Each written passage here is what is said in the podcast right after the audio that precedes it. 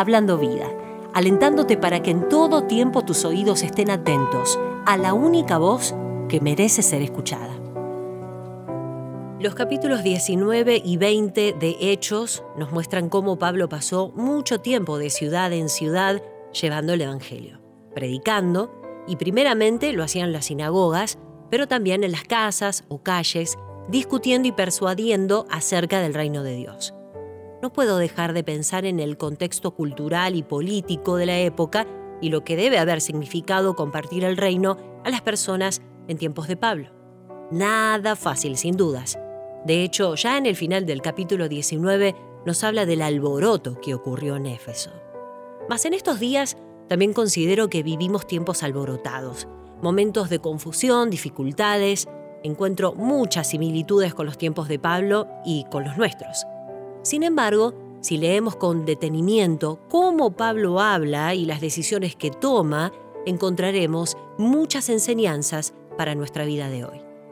Vivimos momentos de incertidumbre, tiempos en que es difícil compartir el Evangelio, tiempos precipitados con enseñanzas que van en contra de los principios de Dios, pero la clave está en las palabras que le da Pablo en los versos 31 a 35 del capítulo 20 de Hechos.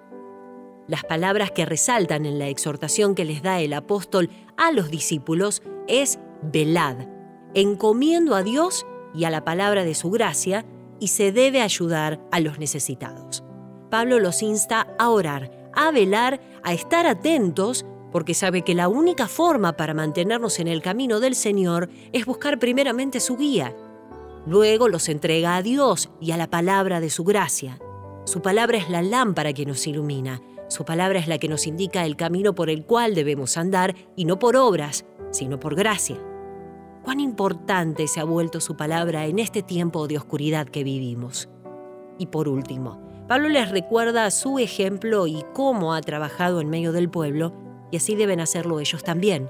El servicio a la comunidad es una pieza fundamental del trabajo en el reino de Dios.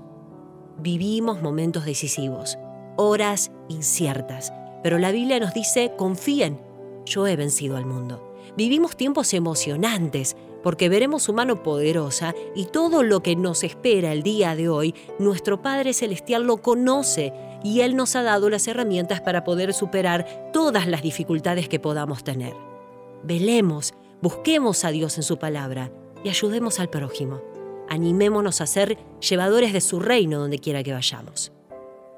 Hablando vida, animándote a llevar su reino donde quiera que vayas.